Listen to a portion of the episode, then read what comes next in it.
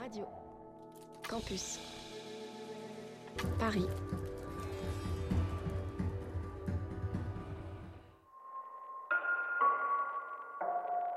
Vous écoutez MapMonde, l'émission géographique et musicale, sur Radio Campus Paris. Bruxelles V, Bruxelles, Bruxelles V. I'm going down to Tijuana and have a good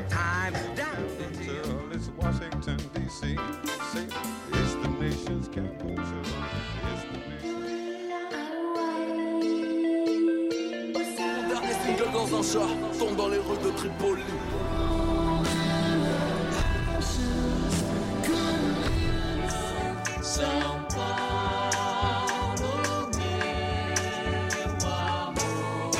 qui fait de Paris un petit faubourg de Valence et la banlieue de Saint-Paul-de-Vence. près de la rue d'Assas, suis saoulé en t'écoutant parler.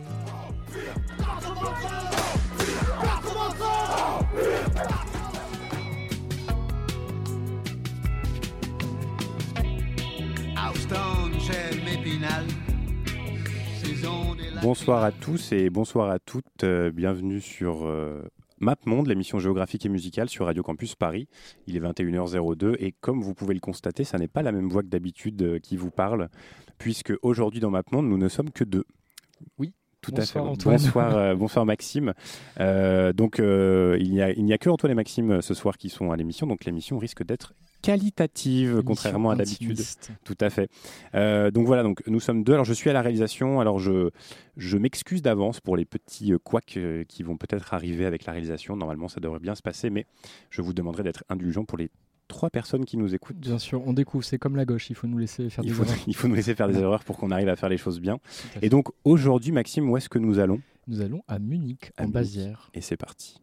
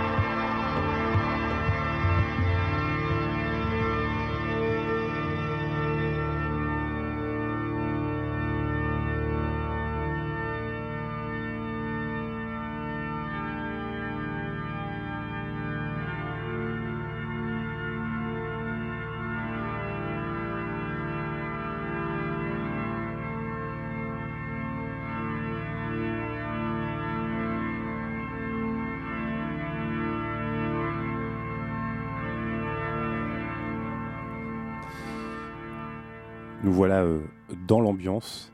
Euh, comme vous pouvez le constater, euh, tel un pro, je fais un, je mets le morceau en arrière, en arrière-plan puisque c'est un morceau très long qui fait quasiment 18 minutes en tout.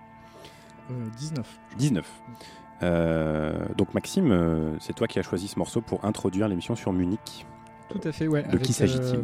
Un groupe qui est peut-être pas le, le plus connu, mais qui est peut-être peut-être un des artistes les plus cultes qui vient de cette ville-là, en tout cas un peu sur euh, les musiques alternatives, étant donné qu'on a ouvert avec un, groupe allemand donc, qui s'appelle Popol Vuh, euh, qui est donc un groupe munichois qui est assez, assez connu pour avoir participé à cette vague du rock allemand de- des années 60, fin 60, début 70, qu'on a appelé le krautrock.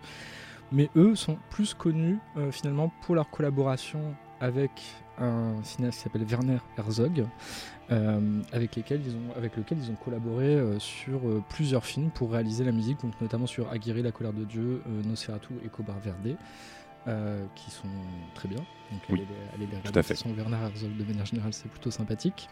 Même si c'est une, enfin, c'est un personnage controversé, disons. Euh. un- oui, c'est un boomer quoi.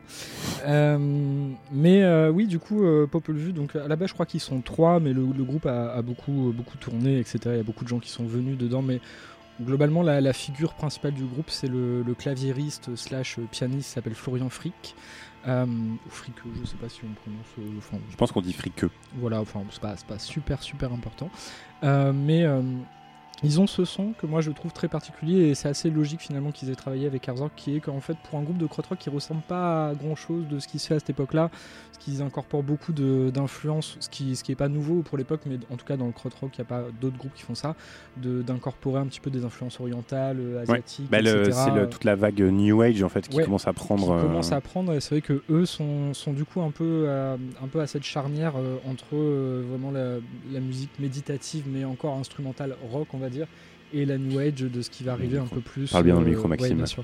Ce qui va arriver un peu plus euh, plus à la fin des années 70 et dans les années 80 mais on en reparlera après sûrement Euh, et euh, donc là, on a écouté un morceau qui est tiré euh, de leur deuxième album, je crois que s'appelle In den Garten Pharao. Donc Mm. je parle très très mal allemand, donc si ça vous insupporte, euh, excusez-moi.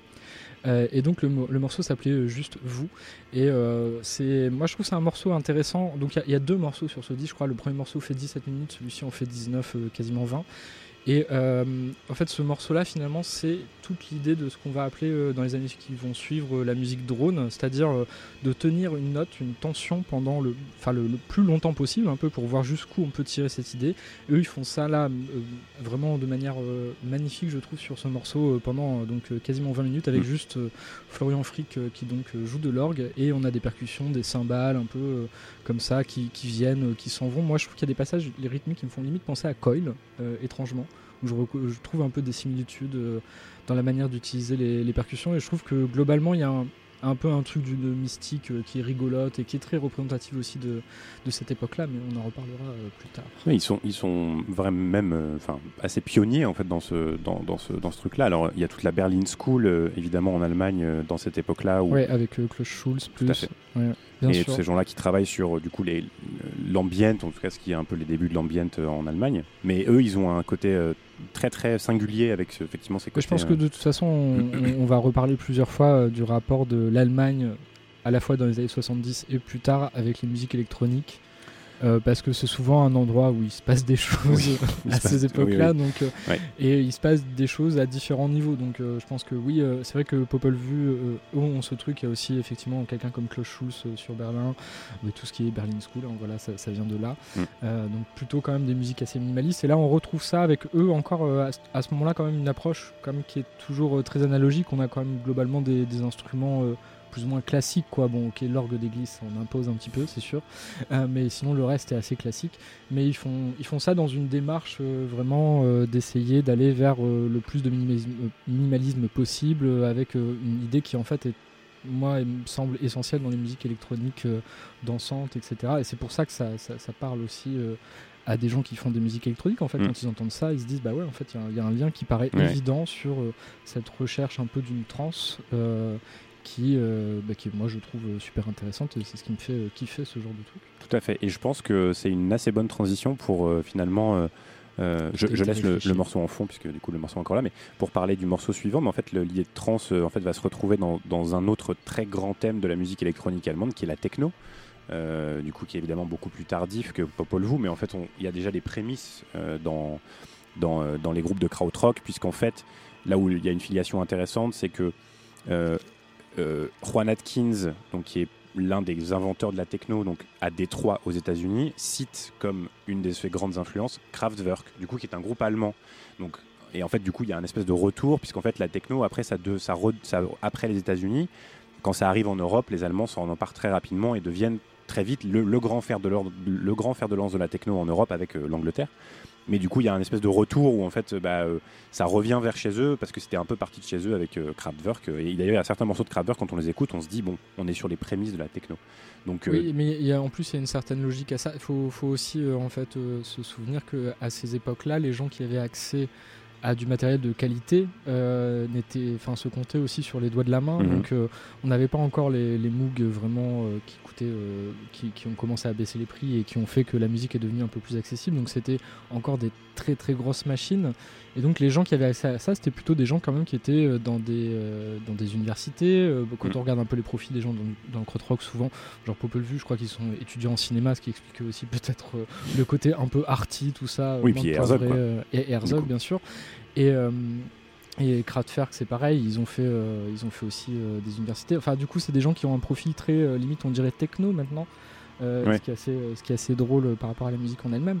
Et, euh, et du coup, ça explique aussi ce côté un peu savant. Et finalement, comme ils ont été les premiers à essayer de faire de la pop musique, c'est ça la différence par rapport à ce qui se faisait avant. Chez des gens comme, euh, bah, par exemple, euh, Amplitude euh, qui passe ce soir euh, pour nous parler de, de Pierre-Henri ou de Oui. que sais-je. là, c'est de la musique savante. euh, mais voilà, là, c'est de la musique savante, euh, mais là, eux populaire. en fait ont dû défricher un Mm. petit peu, et c'est vrai que c'est c'est ça qui est fascinant quand tu regardes par exemple des vidéos de Kraftwerk où tu les vois essayer de faire leur propre batterie un petit peu avec des trucs d'aluminium, etc. Ouais. Et ça fait des sons qui sont, enfin, qui ont eu forcément une influence sur les musiques qui ont suivi dans ce genre-là parce qu'elles posent des bases de quelque chose. Ouais. Là, ce son froid, etc. qu'on retrouve aussi dans la techno de Détroit.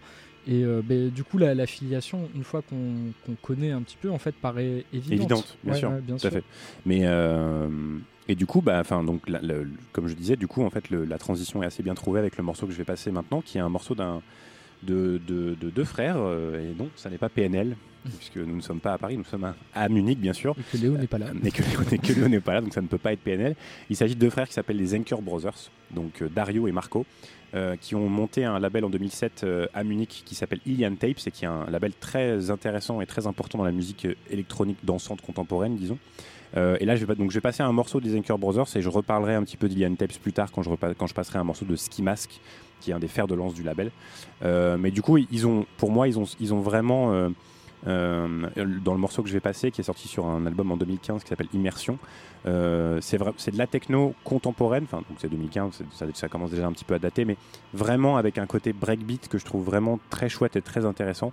Et je trouve qu'ils font partie des gens qui font qui essayent en tout cas de de faire de la techno mais de manière un peu différente en tout cas en apportant des choses un peu un peu un peu différentes et qui en fait s'inscrit dans une filiation finalement qui revient un petit peu au, au krautrock et à toutes ces choses là où c'était des expérimentateurs où ils essayaient d'apporter des choses nouvelles. Évidemment le krautrock a été une, révolution absolue quand euh, euh, le, genre a été exporté à l'étranger, comme on disait, hein, la techno, euh, Juan Atkins, encore une fois, en parle de manière importante, comme étant une influence importante, donc c'est un, moment euh, décisif dans la musique du XXe siècle.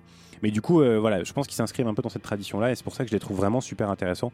Le morceau est assez long, donc je le couperai avant la fin. Euh, mais du coup, il s'appelle il s'appelle Cornell 21, euh, donc des Zenkers Brothers, Mario et Dario, qui sont deux figures vraiment à suivre de la scène techno contemporaine.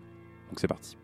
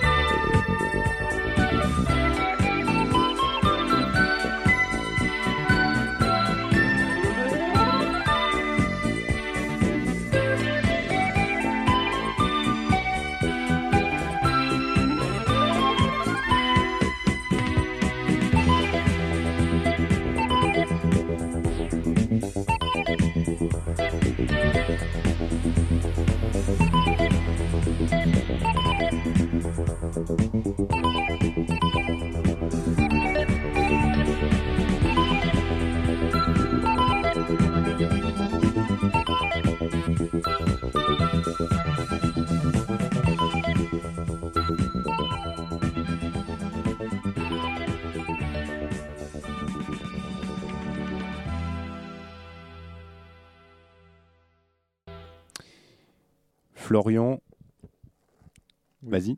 Vuelx. Vuelx. Ouais. J'osais pas prononcer le nom C'est- de C'est famille. pas son vrai nom en fait. Il s'appelle Gunther Greffenius. Euh, donc on peut comprendre qu'il a eu envie de changer de nom. Euh, donc c'est c'est alors c'est un mec un peu bizarre. Il est avocat en fait euh, à la base dans le secteur de la musique, mais il était musicien classique de formation et il est connu parce qu'il a fondé un label qui s'appelle Library Music Color Sound Library et qui est un label assez important dans le style de la library music. Euh, et j'ai envie, d'en passer en fait pour parler un peu de ce style que je trouve plutôt intéressant, parce qu'en fait ce qu'on appelle la library music, pour expliquer plutôt simplement, c'est ce qu'on appellerait euh, de la musique d'illustration euh, pour de l'habillage sonore, que ce soit à la radio, à la télévision ou dans des reportages. Et c'est un peu une musique de stock, donc c'est une musique qu'on on va, on va en produire plein en se disant, on va faire voilà, des disques qui durent une heure et demie, en se disant on fait des jams ou je ne sais quoi. Et il y a peut-être un moment, 10 secondes, 5 secondes qui vont être repris pour euh, être utilisés dans un reportage, dans un truc de radio, que sais-je. Et ça donne en fait un style musical qui se définit pas vraiment euh, par euh, son genre, mais plus euh, finalement par son utilité et son utilisation. Et là, ce qu'on a écouté par exemple, c'était un truc donc de Florian Volexen, là, donc qui est un, disque qui s'appelle Reflective Moods, qui date de 81, donc tout au, tout au clavier avec euh, des, des petites rythmiques un peu, un peu funky là derrière, euh, limite avec des passages un peu space disco. Et je, trouve que c'est juste euh, un genre voilà, intéressant parce qu'on sait pas du tout en fait sur quoi tu, on va tomber. Quand, c'est- quand ça marche pas, ça peut être un peu chiant. Et euh, quand- non mais c'est vrai. Et Oui, quand oui, euh, oui. les mecs arrivent à trouver euh, une mélodie, une suite d'accords qui marche pas mal, bah du coup ça peut être très très jouissif en fait si c'est bien fait. Mais il y a vraiment à, boire et à manger dans ce truc-là. Mais ouais. Oui, oui, bah, c'est un rapport à la musique qui est complètement différent parce que c'est pas pensé pour être écouté comme des disques, quoi. Même si ça veut pas dire que ça n'a pas des qualités intrinsèques par ailleurs, quoi. Tout à fait. Et c'est vrai que c'est là où c'est intéressant, c'est qu'en fait, justement, on peut tomber sur des, sur des gemmes un peu cachés. euh, Oui, dans puis c'est très pas- large en termes, de, en termes de genre, quoi, parce que ça commence dans les années 50 plus ou Mm. moins, et le, le boom c'est un peu les années 60, et donc euh, on commence déjà à avoir un peu des petits claviers, mais c'est surtout des gens quand même qui viennent plutôt euh, du jazz, souvent qui vont faire ça, un peu des, ce qu'on appelle des musiciens de studio hein, globalement. Euh, mais du coup, ça donne des trucs euh, vraiment très très éclatés en termes de style. Moi, je sais que bah, par exemple sur ce label-là, il y avait un artiste que moi j'avais déjà écouté qui s'appelle Joël van Drugenbroek et qui est un peu un qui est un flûtiste néerlandais, je crois, et euh, qui, qui fait un peu de la musique new age avant l'heure, quoi, où il faisait juste de la flûte comme ça avec des bruits de nature, des petits field recordings, un peu voilà, genre allume ton encens, tout ça. Et du coup, j'avais un peu envie de passer ça parce que je trouve que c'est c'est pas c'est pas des, des genres de musique dont on a vraiment souvent l'occasion de parler comme c'est assez Mm. spécifique et que c'est surtout euh, en termes de d'espace quoi on en trouve beaucoup bah, par exemple en France on, a- on en trouve énormément mais aussi en Italie en Allemagne et d'autres pays un peu moins mais euh, aux États-Unis, un peu quand même. Mais, par exemple, euh, quand on va en Afrique, souvent le système des groupes de, de régime ou de radio, c'est un peu ça. Oui. euh, quoi, je crois sur la Somalie, moi j'avais parlé d'un truc où le mec avait trouvé des 45 tours. C'était ça, c'était en gros des jingles, des trucs qui n'avaient pas été utilisés. qui avait été euh, commandité par le. par la radio. Ouais. Mm, par Oui, c'est un truc que tu retrouves dans, dans des formes différentes, mais il y a la, la Musac aussi, euh, enfin, Oui, aussi, un ouais, truc un peu sûr. similaire quand même, Mm. euh, la musique d'ascenseur finalement. Mais du coup, ouais, c'est ça. Mais c'est- un peu toutes ces musiques utilitaires quoi, donc qu'on qu'on crée. Mais par exemple, un très bon exemple, c'est le thème de Windows 95 par euh, Brian Eno, donc, qui est un truc assez connu. euh, où en gros ils lui ont demandé de faire je sais plus combien d'heures Ouais, ouais, et, tout à et fait, du coup lui disait bah, j'essaie de faire que des trucs très très courts et euh, c'est super complexe C'est Windows ou c'est. Mac je crois euh, non c'est Windows Non, et je crois que Windows c'est Sakamoto. C'est Sakamoto Ouais, je crois. Je crois que à Windows, vérifier. Sakamoto et, et Mac, c'est Eno. Peut-être. Une séparation. euh, Ouais, c'est pareil, on s'en fiche. Mais, C'est Sakamoto, pareil, il a fait, il a fait les jingles de, de Windows 95 ou un truc comme ça. Et c'est intéressant parce qu'en fait, on retrouve, enfin, tu vois, du coup, il y a ce truc-là de, de musique qui est pas pré, enfin, qui est pas prévue pour être entre guillemets écoutée, qui en fait se retrouve à être. euh, Oui, oui, ben, ça peut être un peu la même chose quand on parle aussi par exemple des musiques de jeux vidéo où à la base euh, Oui, oui. la, la- la première fonction c'était pas forcément d'être écouté mais c'était plus de, de l'habillage sonore pour le jeu pour euh, marquer un peu l'ambiance du jeu aussi. Mm. Et donc bien sûr c'est des musiques qui bah, malgré tout il y a quand même une expression artistique à un moment ou à un autre euh, Tout à fait. quand quelqu'un fait de la musique. Exactement, bah oui, c'est ça. Même si c'est nul. Même si, même si c'est nul ou même si c'est euh, juste une. Euh, un mec qui est, payé, qui est payé pour en sortir 150, euh, finalement, en fait, il peut y avoir euh, des choses qui peuvent être intéressantes. Et je pense que c'est bien de passer ce genre de morceaux parce que ça réhabilite certaines formes de musique et on est un peu là pour ça. Je vous rappelle que vous êtes sur MapMonde, l'émission géographique et musicale sur Radio Campus Paris.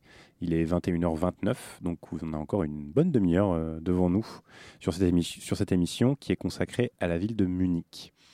Et donc là, je vais passer un morceau d'un artiste qu'on aime beaucoup dans l'émission. Euh, Léo, euh, le regretté, qui, n'est pas là ce soir, euh, et aussi un- un- aime beaucoup euh, cet artiste.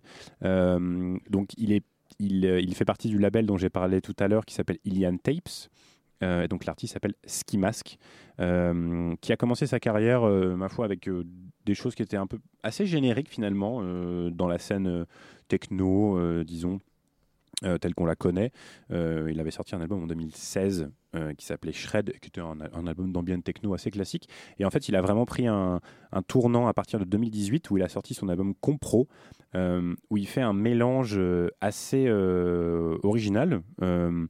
de breakbeat, donc c'est-à-dire vraiment de, lignes rythmiques et percussives extrêmement syncopées, où, il va ils vont travailler, il va travailler sur la, richesse de la, ligne mélodique, justement un peu à l'inverse de la techno, où du coup on va plutôt avoir un, rythme extrêmement régulier et, euh, et un peu transcendantal, entre guillemets. Euh, et il va le mélanger avec des nappes d'ambient, et euh, ça donne vraiment un mélange qui marche extrêmement bien. Et l'album Compro avait fait beaucoup de, beaucoup de bruit à sa sortie en 2018. Euh, et en 2021, du coup, il a sorti un, autre album qui s'appelle Pool, euh, dont je vais vous passer un extrait. L'extrait s'appelle Testo BC Mashup. Et donc vous allez voir que voilà, vous avez ces, lignes percussives qui sont extrêmement fournies, où il se passe beaucoup de choses, c'est c'est bouillonnant. Et en même temps, par-dessus, vous avez ces nappes d'ambient. Euh, mais en fait, c'est une méthode qui se retrouve, euh, enfin qui est assez ancienne. hein. Quand vous écoutez de la, de, la, de la drum and bass atmosphérique anglaise dans les années 90, c'est un peu la même idée. Vous avez ces, ces lignes percussives extrêmement erratiques et vous avez ces, ces nappes de clavier par-dessus. Et c'est une formule qui, moi, en tout cas, me, pour, en tout- dans mon cas, marche très très bien. Je suis extrêmement client de ce genre de choses. Euh, mais là, je trouve que vraiment, Ski Mask, il a, il a trouvé une formule qui fonctionne euh, vraiment à merveille.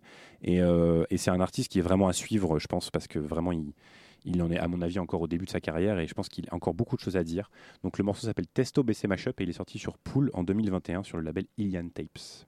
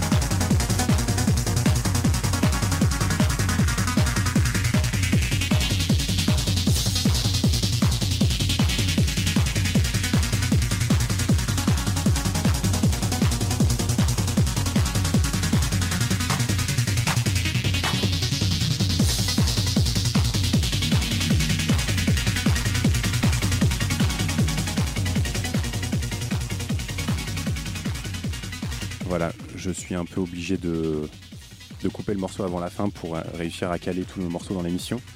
Euh, c'est malheureux parce que j'avais envie de, continuer à, faire la fête avec Acid Scout, euh, qui est un, artiste donc, de Munich, qui en fait s'appelle Richard Bartz. et qui donc est une des, figures, disons, importantes de la techno munichoise depuis les années 90. hein. Euh, donc qui a sorti des morceaux euh, sous euh, plusieurs pseudos. Et pas énormément de choses à dire sur lui en particulier, c'est juste que c'est c'est un- une figure importante et intéressante de la, scène. Et donc là, le morceau qu'on a écouté il s'appelle Balance et est sorti en 94. Donc c'est pour ça, euh, on parlait tout à l'heure de, faire des liens avec, ce qui se faisait à Détroit, ce qui se faisait avant avec le krautrock. Et donc là, vous avez un exemple assez typique de- d'un chaînon euh, donc de, quelqu'un qui faisait de la techno au début des années 90, donc c'est là où la scène a commencé à exploser, la scène techno a commencé à exploser euh, en Allemagne. Et euh, donc le morceau qu'on a écouté avait vraiment, comme vous avez pu l'entendre, le tempo était quand même assez rapide, donc on est quand même plus assez proche de la trance finalement, même plus que de la techno. Euh, et puis avec euh, ce côté très acide euh, qui est assez caractéristique de la techno des années, des, des années 90. Euh, voilà, donc euh, j'aime beaucoup ce morceau. Écoutez du Richard Bartz si vous, avez, si vous aimez la techno. C'est une, une figure intéressante à découvrir. Et, euh, et donc là, je vais euh, passer la parole à Maxime pour qu'il nous présente le morceau suivant, qui est dans une ambiance euh, Assez différent. assez différente. Oui, oui, on va, on va changer un peu d'ambiance. En fait, on va revenir un petit peu à l'ambiance du début. Donc, allumez votre encens, prenez vos gouttes de menthe poivrée et euh, laissez-vous emporter parce qu'on va partir sur un morceau en fait de Florian Frick, hein, qui est le membre fondateur de Popol Vuh dont on parlait en début d'émission. Euh, et euh, qui est tiré d'une. euh, c'est un morceau qui est tiré d'une compilation assez intéressante qui est sortie il y a quelques années sur le label anglais Soul Jazz, qui regroupe en fait des travaux plus pour piano qu'il a fait un peu tout au long de sa carrière avec Popol Vuh et qui sont là tous rassemblés au même endroit, je crois, pour la première fois. Et il, a, y a aussi par ailleurs un film qu'il a réalisé et euh, la BO qui l'accompagne. En fait, ce film, euh, c'est un film qui retrace son voyage au mont Kailash, qui est une montagne mythique qui est considérée comme sacrée dans l'hindouisme et le bouddhisme et d'autres religions orientales. Et euh, donc on a pu en parler déjà un petit peu tout à l'heure euh, quand on écoutait euh, mais il y avait déjà un petit peu une présence d'un truc un peu d'une mystique, euh, d'un rapport au spirituel dans leur musique. Et là, euh, Florian, il est tout seul et ça, part dans tous les sens. hein, donc c'est côté très hippie années 70. hein. Je vous disais tout à l'heure, ils étaient un peu arty. Donc là, on est vraiment dans, dans ce délire-là. Et donc il, est parti sur un délire euh, totalement new age avec du field recordings, euh, euh, des, ch- des choses qu'il a enregistrées quand il était sur place, des chants de, personnes qui habitaient dans les villages dans lesquels il est passé. Et ça donne vraiment quelque chose d'assez particulier et je trouve d'assez beau. Donc on, va pouvoir s'écouter ça tout de suite. Le morceau s'appelle Nomad's Move et donc il est tiré d'une compilation qui s'appelle Kailash.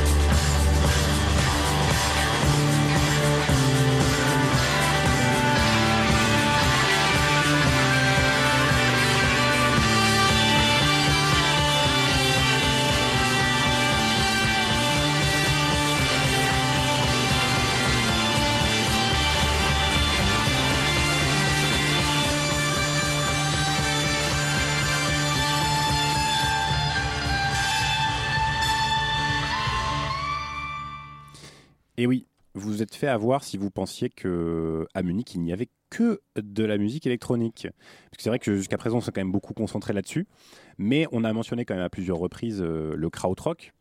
Euh, donc on a quand même passé au début euh, du Popol Vuh qui est quand même assez Mhm. proche de la scène krautrock et euh, euh, c'est vrai que c'est des scènes qui sont associées dans les années 60-70 mais euh, bon moi je me suis dit qu'il fallait quand même passer un, morceau, un bon gros morceau de rock bien psyché bien krautrock des années 70 et donc là on a écouté un morceau de, de Amon Duhul 2 euh, qui vient de l'album, euh, si je dis pas de bêtises, euh, Yeti, mais je suis pas sûr, qui est le- un de leur- leurs albums les plus connus, qui est sorti en 70. Donc c'est un groupe vraiment de la fin des années 60, début des années 70 en Allemagne, à Munich, de krautrock, rock psyché.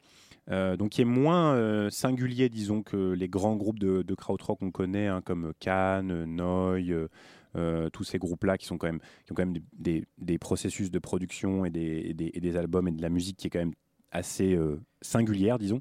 Eux, ils sont plus dans une veine euh, plus euh, rock psyché, telle qu'on a l'habitude de l'entendre quand même dans les années 60-70. Mais moi, j'aime beaucoup euh, Amon vraiment, je trouve que c'est un groupe vraiment qui me, qui me plaît beaucoup. Et donc, évidemment, c'était la bonne, la bonne occasion pour passer à un morceau de rock qui tâche, comme on dit. L'expression est bien, est bien trouvée. Donc, le morceau s'appelle Archangel Thunderbird. Euh, et puis, euh, et je, bah, c'est bientôt l'heure de rendre l'antenne, donc euh, on, est, on est à la fin de l'émission. L'émission d'après, n'est-ce pas? Puisqu'ils sont, ils sont arrivés, donc je vais leur laisser le, le- le micro. Allez, je vous laisse le micro une vingtaine de secondes pour que vous présentiez ce que vous allez faire. Allez-y, présentez-vous. Qui êtes-vous? Nous sommes Amplitude et si vous avez détesté Hospital Productions, eh ben on enchaîne sur Anzen où c'est absolument pareil. Voilà. Voilà, donc il faut vraiment avoir suivi hein, les émissions d'amplitude euh, sur, les, sur les 25 dernières années pour comprendre ce qu'ils disent. Non, non, deux dernières Deux, der- oui, deux dernières semaines. Euh, en tout cas, euh, MapMonde, on va, se, on, va, on va se quitter, puisque c'est l'heure de se quitter. Et euh, donc, évidemment, avant de se quitter, il reste un dernier morceau. On a laissé un peu de temps parce qu'on aimerait bien passer ce morceau un petit peu longtemps, parce que c'est un morceau extraordinaire. Mais le choix est étrange. Donc, je vais laisser oui, la parole à Maxime pour qu'il puisse exprimer sa pensée euh, sur, les, le- sur les quelques prochaines On va minutes. peut-être pouvoir le lancer tranquillement. en Je vais le lancer tranquillement. Comme ça, les gens Tout à vont fait. voir un peu de quoi on Et parle. donc, euh, pour les plus assidus d'entre vous, vous allez probablement reconnaître. J'espère. J'espère, j'espère. Mais Et, euh, qu'est-ce que c'est que ça, Maxime? Mais est- ça me fait penser Incroyable? que ça n'est pas du tout munichois. Eh bien si, d'une certaine manière ça l'est, oui, parce qu'en en fait j'ai beaucoup hésité. C'est- un sujet, euh, c'est un choix un peu étrange. Euh, donc on va écouter le morceau I Feel Love de Donna Summer euh, et pas plus particulièrement la version Megamix de Patrick Coley. Euh, et alors pourquoi est-ce qu'on écoute Donna Summer Déjà- qu'elle est américaine? Oui, ça. Première Et question et Patrick Coley lui-même est voilà, aussi Donna américain. Summer, c'est Donc, américaine. Giorgio Moroder, qui est le producteur, qui bon, est le producteur américano- pas encore. alors non, italo-allemand. italo-allemand, et Patrick Collet, américain. Oui, oui, oui, c'est ça. Bah, et oui, c'est un assemblage un peu étrange, mais en fait, euh, Giorgio Moroder et Donna Summer se sont rencontrés à Munich, euh, où Giorgio était parti vivre et Donna Summer aussi euh, a, vécu là-bas. Et donc se sont rencontrés. Et I Feel Love, c'est déjà un petit peu, je crois que c'est déjà le 3 ou 4 truc qu'ils font ensemble. Et euh, c'est vraiment le morceau là où ils se disent euh, là c'est bon il se passe un truc quoi c'est clairement le morceau qui va faire reconnaître Giorgio Moroder je pense dans le monde entier euh, pour son style Donna Summer qui va devenir une icône complète de la disco, enfin un truc de malade. C'est vraiment ce morceau-là qui lance ça. Il n'y a, pas que ça, ils ont fait plein plein d'autres choses ensemble, mais ce morceau-là est vraiment iconique rien que pour ça. Et en fait, ce morceau a un public partagé entre trois versions, qui sont la, la version originale de l'album qui dure, je crois, 5 minutes et quelques. Une version extended mix qui est souvent préférée par les gens un peu pédants euh, Tout à fait. et qui ont raison parce que c'est une très belle version. Je vais devoir dire ça à chaque fois. Les trois versions sont incroyables. Mais le Euh, morceau est qui dure donc 8 extraordinaire. minutes avec un peu des rajouts de, de etc. Et le, le morceau, le, enfin juste musicalement, ce morceau Je monte un peu. est tellement dans, dans l'avant-garde euh, par rapport à son époque que c'est juste fascinant Oui. d'écouter ce truc. C'est la fin des années 70 quand même quand le morceau 77. sort. 77, c'est le premier morceau Totalement euh, analogique. totalement euh, analogique, totalement produit, totalement produit avec des, des instruments de, électroniques. Ouais. En dehors de la musique savante évidemment. Bien sûr. Oui, bien sûr. Et, justement, moi j'ai lu une histoire. En fait, euh, ils expliquaient que euh, pour euh, enregistrer le morceau, ils devaient s'arrêter toutes les 30 secondes. Parce qu'en fait, ils avaient fait appel. En fait, euh, Moroder voulait absolument un Moog très spécifique, dont j'ai oublié le nom, mais qui devait être du coup une sorte d'énorme truc. Et il y avait une seule personne à Munich qui avait euh, ce Moog, et c'était un chercheur, donc un musicologue. Et il leur a dit Ok, je vous le prête, par contre, je vous laisse avec. Mon assistant sera là pour s'en occuper. Parce que lui seul sait comment l'utiliser. Et donc en gros il disait bah donc on lui donnait toutes les, euh, tout ce qu'on voulait, etc. Lui euh, programmait le truc, mais euh, le truc se déréglait au bout de 30 secondes, donc ils étaient obligés de reprendre à chaque fois. Il y a, il y a des- il y a plein de mythes autour de cette chanson sur euh, comment Donna Summer a chanté, soi-disant elle aurait éteint la lumière, un peu pour ce côté ultra sensuel. Bah oui. forcément, enfin c'est vraiment une chanson mythique, ri- rien qu'en elle-même en fait, on pourrait s'arrêter là. Mais il se trouve que en 79 sort ce, ce méga mix donc de, de Patrick Coley, qui est un jeune producteur américain euh, qui va être connu plus tard pour avoir euh, popularisé ce genre qui commence en fait déjà un peu sur le morceau de Moroder qu'on appelle le High Energy. High Energy. Et lui va reprendre en fait ça et le, le- le sublimer euh, dans, un, dans- dans un truc euh, incroyable et qui, qui est aussi d'une certaine manière une, une définition de son époque. Et moi j'ai choisi cette version-ci parce que mine de rien en fait j'ai l'impression que c'est celle qui m'est le plus familière. Je sais pas si c'est parce que j'ai entendu plus de samples de celle-ci. Là, on euh, commence à entendre le, le, Ouais. côté Patrick Coley. oui, là, voilà, ce là. côté un peu plus années 80, on Ouais. sent que le post-punk est passé par là, on a des sons un peu plus froids, on a le côté un peu indus aussi, euh, euh, qui commence à être un peu présent. Voilà, toute l'influence justement de la musique allemande de, de ces années, des années 80, même euh, des trucs comme Front de 4-2, euh, ce genre de choses, qui influencent directement la, musique dance. Et en fait, ce morceau euh, est juste un pan d'histoire de la musique de danse, de club de, des 50 dernières années. C'est Ah c'est- incroyable euh, l'influence que ça a eu quand vous cherchez un peu, vous vous rendez compte que tout le monde passait ça, tout le monde écoutait ça et que tous les mecs qui ont commencé à faire de la techno euh, dix ans plus tard citent et mixaient très bah oui. régulièrement euh, I Feel You, euh, Donna Summer dans leur mix parce que Bah oui. pour eux c'est juste la définition de ce son. Mais là- il y a tous les éléments qui, euh, qui vont faire la techno. En fait, il y a ce côté ultra répétitif, mais en même temps ce beat qui est quand même, euh, enfin, euh, indéboulonnable, quoi. C'est ouais, ouais. monstrueux. Et voilà. monstrueux. Et il va falloir qu'on lâche l'antenne. Ouais, c'est malheureux. C'est malheureux. Mais vous aurez le, le morceau en entier bien sûr dans le podcast. Évidemment, évidemment. Abonnez-vous, euh, abonnez-vous. Abonnez-vous. Seuls, plateformes. seuls nos abonnés peuvent nous acheter. Bien sûr. Allez. Eh bien écoutez, euh, c'est la fin, c'est la fin de cette émission euh, qui moi m'a paru euh, vraiment, euh, C'était vraiment formidable. très très cool. Bon, on va pas dire que c'est parce que les autres n'étaient pas là, c'est pas vrai. Je pense que mais un peu euh, non, mais je, je- je suis content que tout se soit bien passé d'un point de vue technique en tout cas. Euh, J'espère que vous avez passé un bon moment avec nous. Nous allons vous euh, rendre l'antenne. Et, euh, et on vous dit euh, à la semaine prochaine. Et C'est ben, une émission spéciale avec le pendant le festival Avance Rapide. Donc on sera en live. Tout à fait, on sera en live et, et on va vous dire bisous. Et on va vous dire à la semaine prochaine et, et- voilà. Venez nous voir. Tout à fait. Bisous.